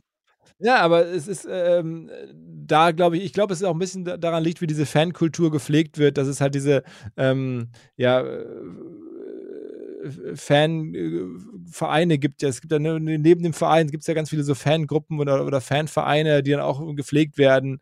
Ähm, also da, das ist, halt, ist glaube ich, schon, schon was Besonderes, auch was die für eine Art Mitbestimmung haben. Also ich, das, ich glaube, das ist wahrscheinlich so der Aspekt, den man sich ähm, bei der NFL angucken könnte, der, wenn man langfristig darüber nachdenkt, vielleicht auch ja, eine gewisse Beachtung verdient aus der aber Vermarktungsperspektive ist natürlich äh, von der ähm, NFL zu lernen, äh, gibt es halt viel mehr zu sehen. Ne? Also was die so machen, ähm, da, da kann man sich wahnsinnig viel abgucken. Aber äh, ehrlicherweise, die Bundesliga möchte das ja zum Teil auch gar nicht. Ich habe ja selber ja. den Super Bowl erlebt und gedacht, naja, so ein DFB-Pokalfinale, das ließe sich sicherlich auch so ein bisschen hinentwickeln zu so einem gesellschaftlichen Ereignis wie den Super Bowl.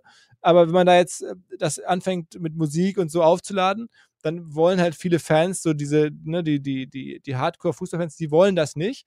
Ähm, und die Liga scheut davor zurück, oder der DFB scheut davor zurück, ähm, das trotzdem zu tun. Und irgendwie die schweigende Mehrheit, die es vielleicht will, ähm, kommt da nicht zu ihrem Wunsch, sondern die, die, die Hardcore-Fans, ähm, die das dann auspfeifen, wenn da Helene Fischer auftritt oder sowas, die setzen ihren Willen durch. ähm, man kann das jetzt, äh, ich, ich beschreibe das ja nur, ne? also ich glaube, ähm, langfristig gesehen wäre es schon sehr wünschenswert für Deutschland, wenn es ein Ereignis gäbe wie den Super Bowl, weil da kommen ja wirklich, das ist ja total cool an der Sache, Super Bowl ist ja nicht der Sport selber nur, sondern vor allen Dingen, es kommen da so viele gesellschaftliche Schichten zusammen, da ist Politik, da ist ja auch irgendwie dann immer diese, dieser Respekt für die Soldaten, diese Anerkennung für die Soldaten, was ich total beeindruckend finde, ne? dass man dann die grüßt, dass sie dabei sind, sind die Flugzeuge, ähm, dieser Aspekt, dann dieser, dieser, diese ganzen Communities, die sich dann da präsentieren dürfen in dem ganzen Vorfeld, diese ganze Zeremonie, natürlich die Musik, die Kultur, das ist, da kommt so viel zusammen. Und es ist für eine Gesellschaft total geil, wenn man so eine Art so eine, so, eine, so eine Verknüpfung hat. Es gibt ja nicht mehr viele Momente, wo alles so zusammenkommt, wo die Dinge so, so,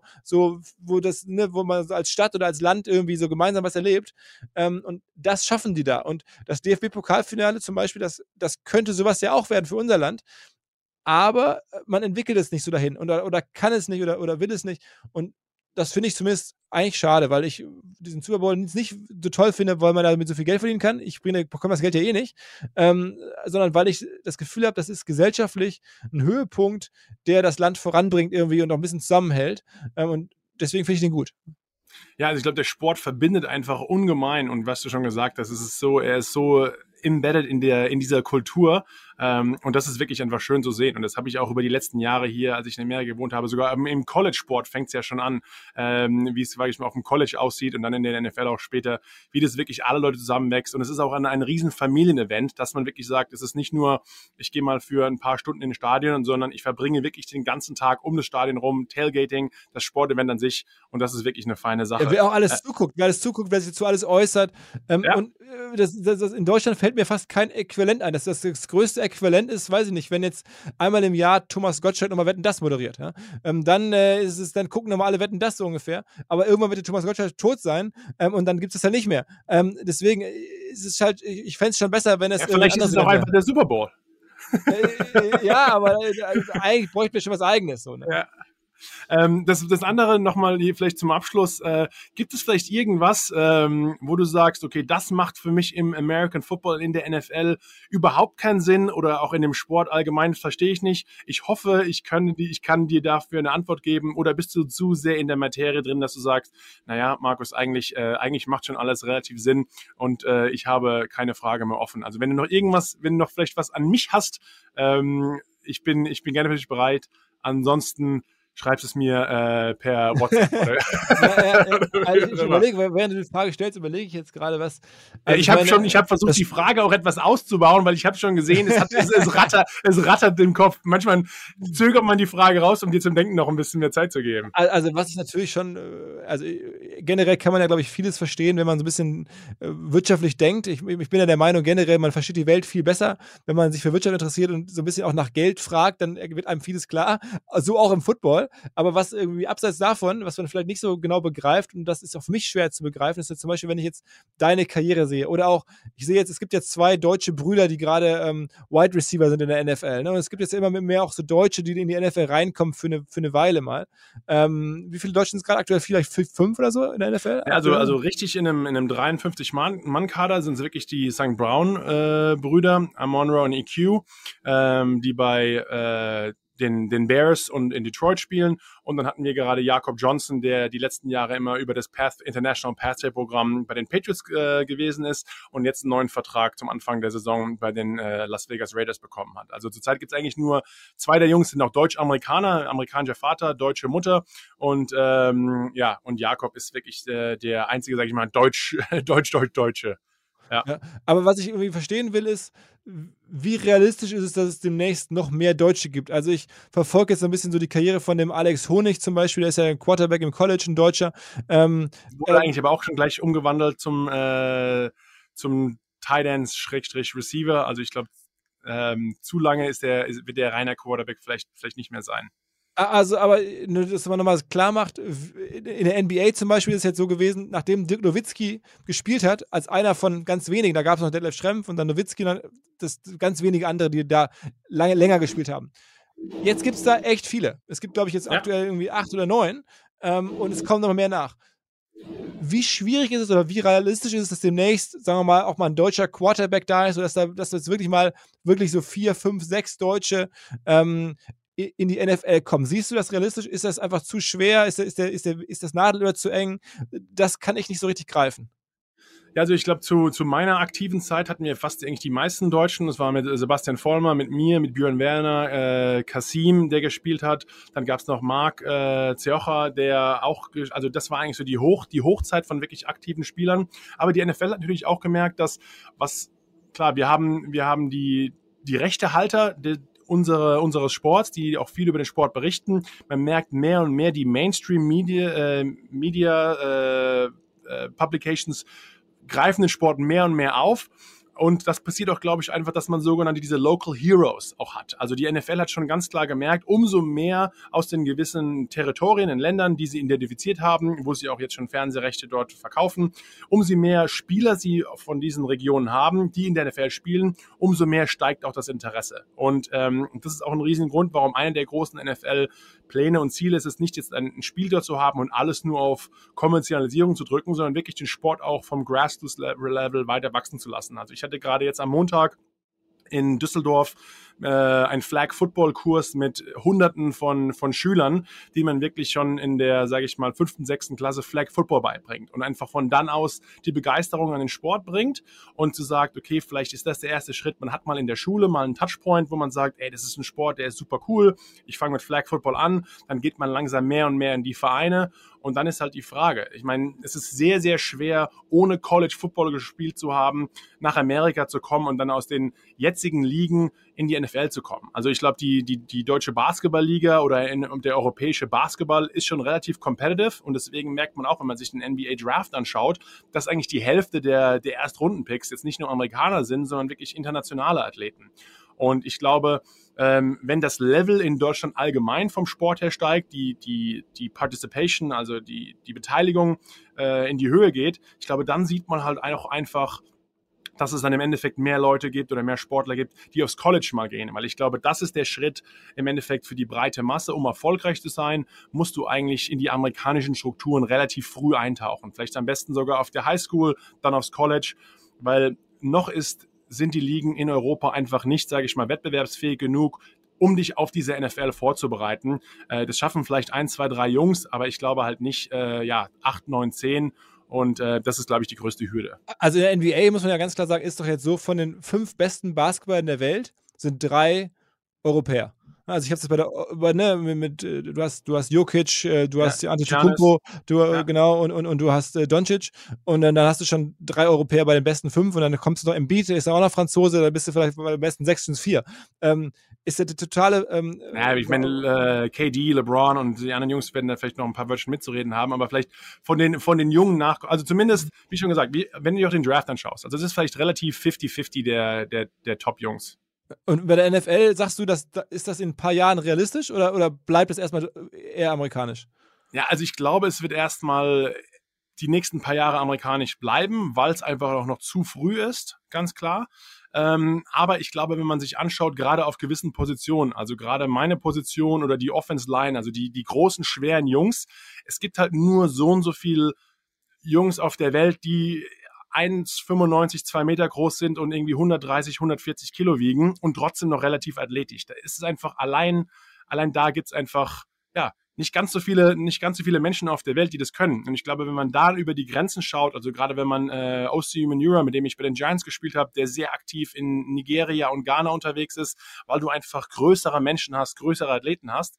Ich glaube, wenn man sich da mal umschaut, auch in Europa, ich habe mich mit vielen Football-Coaches unterhalten, die damals in der NFL Europe aktiv waren, die haben immer gesagt, wenn ich nach Deutschland fliege und aus dem Flugzeug aussteige und laufe durch den Frankfurter Flughafen zum Beispiel, ich habe einfach eine ganz andere Art von, ich meine, du bist äh, selbst 1,90 groß, ähm, du hast einfach mehr große Menschen, die in Deutschland leben. Und ich glaube, gerade auf gewissen Positionen ist es vielleicht erstmal nicht der Quarterback, weil ich glaube, da musst du einfach im, im amerikanischen System aufgewachsen sein, musst wirklich schon seit du 15 bist auch die ganzen Sommercamps mitmachen etc. Aber ich glaube, du kannst auch als Offense-Line-Spieler vielleicht mit ja, äh, Ende äh, oder Anfang 20 in deinen oder 19, 20 anfangen, Football zu spielen, um einfach aus reinem körperlichen Talent äh, das Ganze noch aufholen und es im Endeffekt in die NFL zu schaffen. Ist eigentlich ganz interessant, weil ich, ich hatte vor kurzem ein Abendessen mit einem, dem ein äh, Fahrradprofi-Team gehört, also bei, das bei der Tour de France mitfährt. Ähm, und der Eigentümer des Teams, der hat mir erzählt, wie die neue Fahrradfahrer rekrutieren. Die gehen halt hin und gucken sich zum Teil Skispringer, ähm, Langläufer an. Der ist jetzt gerade in Afrika unterwegs und sucht halt nach Ausdauerstars. Am Ende geht es beim Fahrradfahren im Wesentlichen um Ausdauer. Und die sagen irgendwie, ähm, Fahrradfahren kann man auch noch mit 16 lernen. Ähm, wichtig ist, man muss diese krasse Ausdauer so haben. Das haben teilweise Leute in Afrika viel mehr. Der sagt, demnächst, in ein paar Jahren, werden noch viel mehr Leute aus anderen Sportarten fürs Fahrradfahren rekrutiert. Ähm, das wird anders laufen als jetzt. Und da habe ich so gedacht, dass im Football, das, gerade wie du es beschreibst, eigentlich ähnlich sein müsste. Man guckt sich nach großen, starken Menschen genau. um und versucht die dann halt zum Footballspieler zu machen. Weil, ähm, äh, sag mal, diese Skill-Positions, ähm, die kann man wahrscheinlich dann nicht mehr nachlernen, aber ein paar Positionen kann man halt noch nachlernen. Und es macht ja für die Vermarktung auch total viel Sinn. Dann habe ich noch eine Frage und zwar äh, auch als. Aber als genau, genau, das ist auch der Ansatz. Äh, Entschuldigung, nochmal da nochmal einen Zusatz.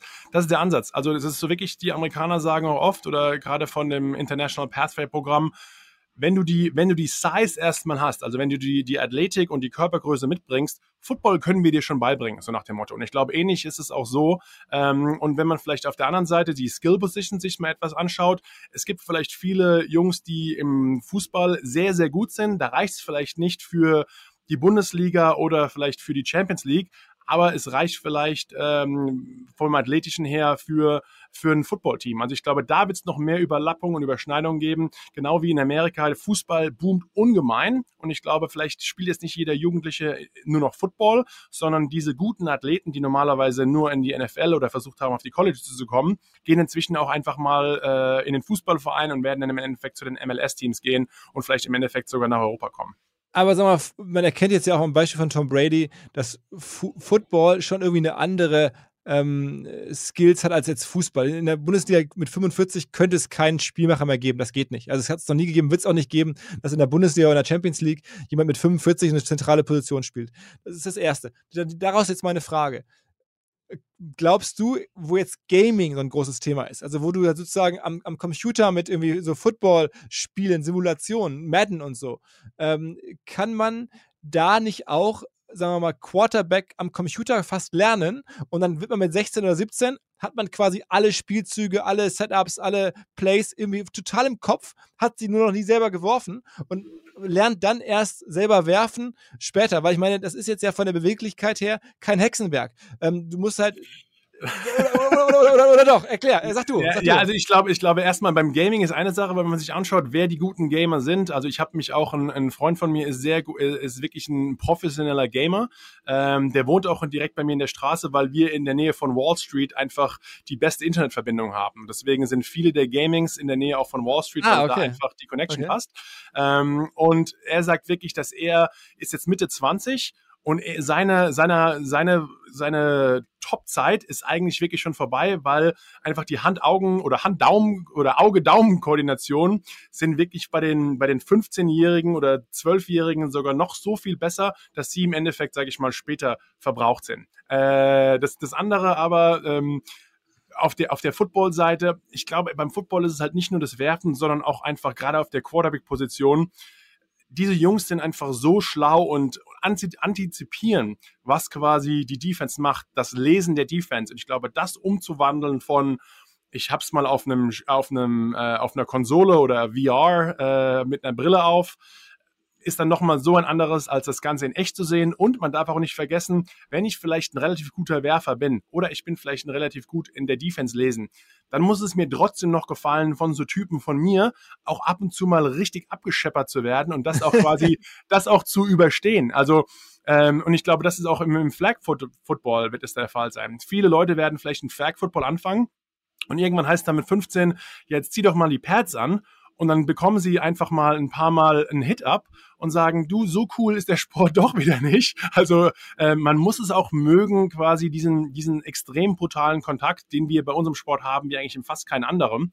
Das muss man auch erstmal mögen, muss man auch ein bisschen drauf stehen. Äh, und das ist wahrscheinlich auch wieder ein, eine, eine Gabelung, wo der eine oder andere sagt, ja, das gehe ich einfach nicht mehr mit. Letzte, letzte Frage noch an dich. Ähm, vielleicht so, äh, jetzt äh, Schön, dass wir den Podcast auch umge umgetauscht haben. Also wenn du willst, veröffentliche ihn, veröffentliche ihn sehr gerne bei, bei euch auch. Ja, ja, ja, du hast mich eingeladen, Fragen zu stellen. Das, das muss man mir nur einmal sagen, dann fange ich an.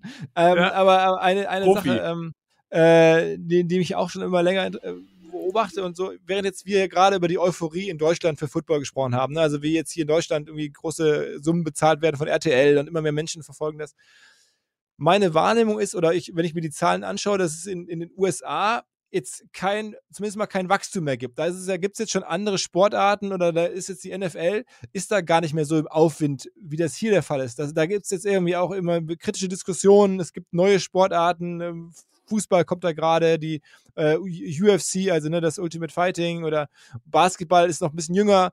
Ähm, also mein Gefühl ist, alles, was wir hier so gerade an, an, an, Euphorie haben, ist es in den USA ähm, schon auch spürbar, vielleicht sogar über den Zenit drüber, würdest du sagen? Also ich glaube, über irgendwann sind halt auch die Grenzen erreicht, sage ich mal. Ich glaube jetzt zu sagen, ähm, wo kommen die nächsten 50 Millionen Fans her? Wenn du schon 150 Millionen Fans in den USA hast, ist es halt relativ schwierig, im Endeffekt zu sagen, jeder einzelne Amerikaner ist, ist Football-Fan. Also die NFL weiß ganz klar, die nächsten 50 Millionen Fans werden nicht aus Deutschland, äh, werden nicht aus den USA kommen, die kommen einfach international. Und ähm, ich glaube nicht, dass es quasi die Footballwelle in Amerika vorbei ist. Das sieht man auch an den, an den Fernsehverträgen, die jetzt wieder unterzeichnet werden und einfach wie attraktiv der Sport noch ist. Aber ich glaube einfach, wenn man als Sport weiter wachsen muss, muss man einfach irgendwann international denken. Und Amerika oder der NFL hat einfach bis vor ein paar Jahren, klar, es gab die NFL Europe, aber so wie sie jetzt dieses Internationalisierungsprogramm der NFL mit diesem IHMA, International Home Market Area Programm, das es in der NFL gibt, wo man wirklich am Anfang sieben Länder, Territorien ausfindig gemacht hat, um den Sport da zu wachsen. Inzwischen sind es zehn auf der ganzen Welt. Ich glaube, man weiß einfach ganz genau, dieser Sport geht nur weiter oder kann nur weiter wechseln, wenn wir endlich über aktiv über unsere Grenzen hinausschauen und ähm, ja und ein bisschen mehr in, in, anderen Ländern und anderen Territorien machen. Okay, okay. Also diplomatische Antwort von dir. Ähm, nein, nein, nein, also nicht, also es ist, ist, ist glaube ich, einfach, wo, wo sollen die Leute herkommen? Also außer ja. äh, Amerika kriegt einen Populationszuwachs. Äh, ich glaube, irgendwann ist es einfach. Ähm, Aber die Jungen, also die, gehen die jungen Amerikaner, die heute sozusagen jetzt irgendwie 12, 13 sind äh, oder noch jünger, wachsen die als Football-Fans oder Spieler noch im selben Selbstverständnis auf, wie das vor 20 Jahren der Fall war, als sie in der Highschool war? Ich glaube, allgemein überall im, im, Business muss man sich ein bisschen, muss man mehr um die Eyeballs kämpfen, wie man so schön sagt. Aber ich glaube, es heißt, wer vielleicht nicht mehr vor CBS oder NBC sitzt am Fernsehen und sich sonntags mit seinem Vater wie, wie damals das Footballspiel anschaut, der konsumiert einfach den Sport anders. Also sei es, sage ich mal, in Clips, in Highlights, was ich sehr cool fand, was jetzt ähm, NFL gemacht hat, ist mit Nickelodeon, dass man quasi die Übertragung auch ein bisschen angepasst hat und das Ganze gerade zu einem jüngeren Publikum zu catern. Dann ist der, der sogenannte Manning-Cast, äh, wie zwei ja, Manning-Brüder, ja. äh, genau, wie sie jetzt anders übertragen. Also ich glaube, es gibt so viele Möglichkeiten, wenn man sich auch anschaut, wie viele Ex-Spieler äh, den Sprung geschafft haben, wirklich sehr erfolgreich in den Medien zu sein, die auch den Sport nochmal ganz anders vermitteln können als jemand, der quasi ein Außenseiter ist. Also ich glaube auch, das ist so der Vorteil von den deutschen Fans, dass sie wirklich wenigstens ein paar Jungs haben, die in diese Liga waren, die einfach trotzdem Deutsche sind und den Sport als Außenseiter kennengelernt haben, aber trotzdem gut genug kennen, um quasi alle Details den deutschen Leuten weiterzugeben. Ähm, und ich glaube, das sieht man genauso in Amerika als auch international. Also aber so, ich, wir brauchen auf jeden Fall einen deutschen John Madden. Der amerikanische John Madden ist ja kürzlich verstorben. Ich bin gespannt, wer der neue John Madden wird. Ähm, mal gucken. Äh, ich glaube, der Coach Izuma ist eine Art deutscher John Madden. Ähm, und ihr braucht jetzt wieder einen neuen. Ja, ich glaube, wir brauchen auf jeden Fall auch äh, das und wir brauchen noch mehr deutsche Spieler, wie schon gesagt, die in der NFL aktiv werden. Aber ich glaube allgemein, äh, Football in Deutschland ist, wie du auch schon gesagt hast und gemerkt hast, ähm, das ganze, der ganze Spaß fängt jetzt erstmal an und ich glaube, der Hype mit dem ersten Spiel ähm, in Deutschland wird auf jeden Fall noch weiter wachsen. Absolut, ähm, absolut. Philipp, ich sage dir tausend Dank für deine Zeit. Es hat mich sehr gefreut. Äh, wie schon gesagt, ich war am Anfang etwas eingeschüchtert, dich als Gast hier einzuladen, als du als Podcast-Profi. Aber du warst lieb zu mir. Es hat mir einen Riesenspaß gemacht. Ähm, hast du noch irgendwas für unsere, du hast eine größere Plattform auf deinem OMR-Podcast, als wir auf unserem NFL Deutschland-Podcast. Aber vielleicht haben wir den einen oder anderen Fan, ähm, ja, der vielleicht auch von dir mehr wissen will. Was geht sonst noch ein bisschen in deinem, in deinem Leben ab? Und äh, außer äh, deine, deine neue Folge mit äh, Zverev, dem besten deutschen Tennisspieler. Was, wie, wie sollen wir dir sonst noch folgen und was ist sonst noch in deinem Leben am Start? Also am liebsten den Podcast hören, gerne auch mir bei Instagram oder bei LinkedIn natürlich irgendwie folgen. Ähm, Philipp Westermeier, äh, das ist, also vielen Dank, äh, das, das ist natürlich klar. Ansonsten am 9. und 10. Mai nächsten Jahres ähm, ist wieder unser Festival äh, in Hamburg. Die ganze Stadt wird voll sein. Äh, es gibt sogar Gespräche, dass vielleicht ein sehr, sehr großer Footballstar, ein Amerikaner. Ähm, ich habe jetzt gedacht, du lädst mich hier direkt ein und habe mich schon gefunden. ja, ja, also, also nochmal okay. noch eine andere, andere Position. Tom, Tom, Brady, Tom Brady kommt. Also das war mal, warten wir das mal ab. Ich will da keinen Namen nennen. Ähm, das wäre jetzt, aber wir wollen natürlich immer, wir hatten jetzt dieses Jahr aus dem, aus dem, aus dem äh, Filmbereich den Tarantino da, den Ashton Kutscher da und wir sind da immer an, an spannenden Leuten dran und da gibt es auch ein paar Ex-Footballer oder auch Aktive oder whatever. Mal gucken. Also noch ist nicht sicher, aber generell auch unabhängig vom Football ist das natürlich mein Hauptding, am 9. und 10. Mai nächsten Jahres hier in Hamburg ähm, richtig Alarm zu machen. Äh, und wenn da jemand Bock hat, schreibt mich überall an. Ich besorge euch äh, Rabattcodes oder irgendwie Tickets. Ähm, wer mich hier gehört hat, einfach nur reinschreiben. Irgendwie äh, NFL-Podcast und dann ähm, kümmere ich mich. Sehr gut. Ich, wie schon gesagt, danke dir für deine Zeit. Hat mir riesen Spaß gemacht und äh, ja, auch euch da draußen. Ich hoffe, dass ich wieder so interessante Gäste vor das Mikrofon bekomme wie Philipp hier. Und äh, ja, vielen Dank für die zweite Episode des NFL Deutschland Podcasts. Mein Lieber, wir hören uns und ich würde sagen Tschüss und es war mir ein Fest. Ciao, ciao, vielen Dank. Ciao, ciao.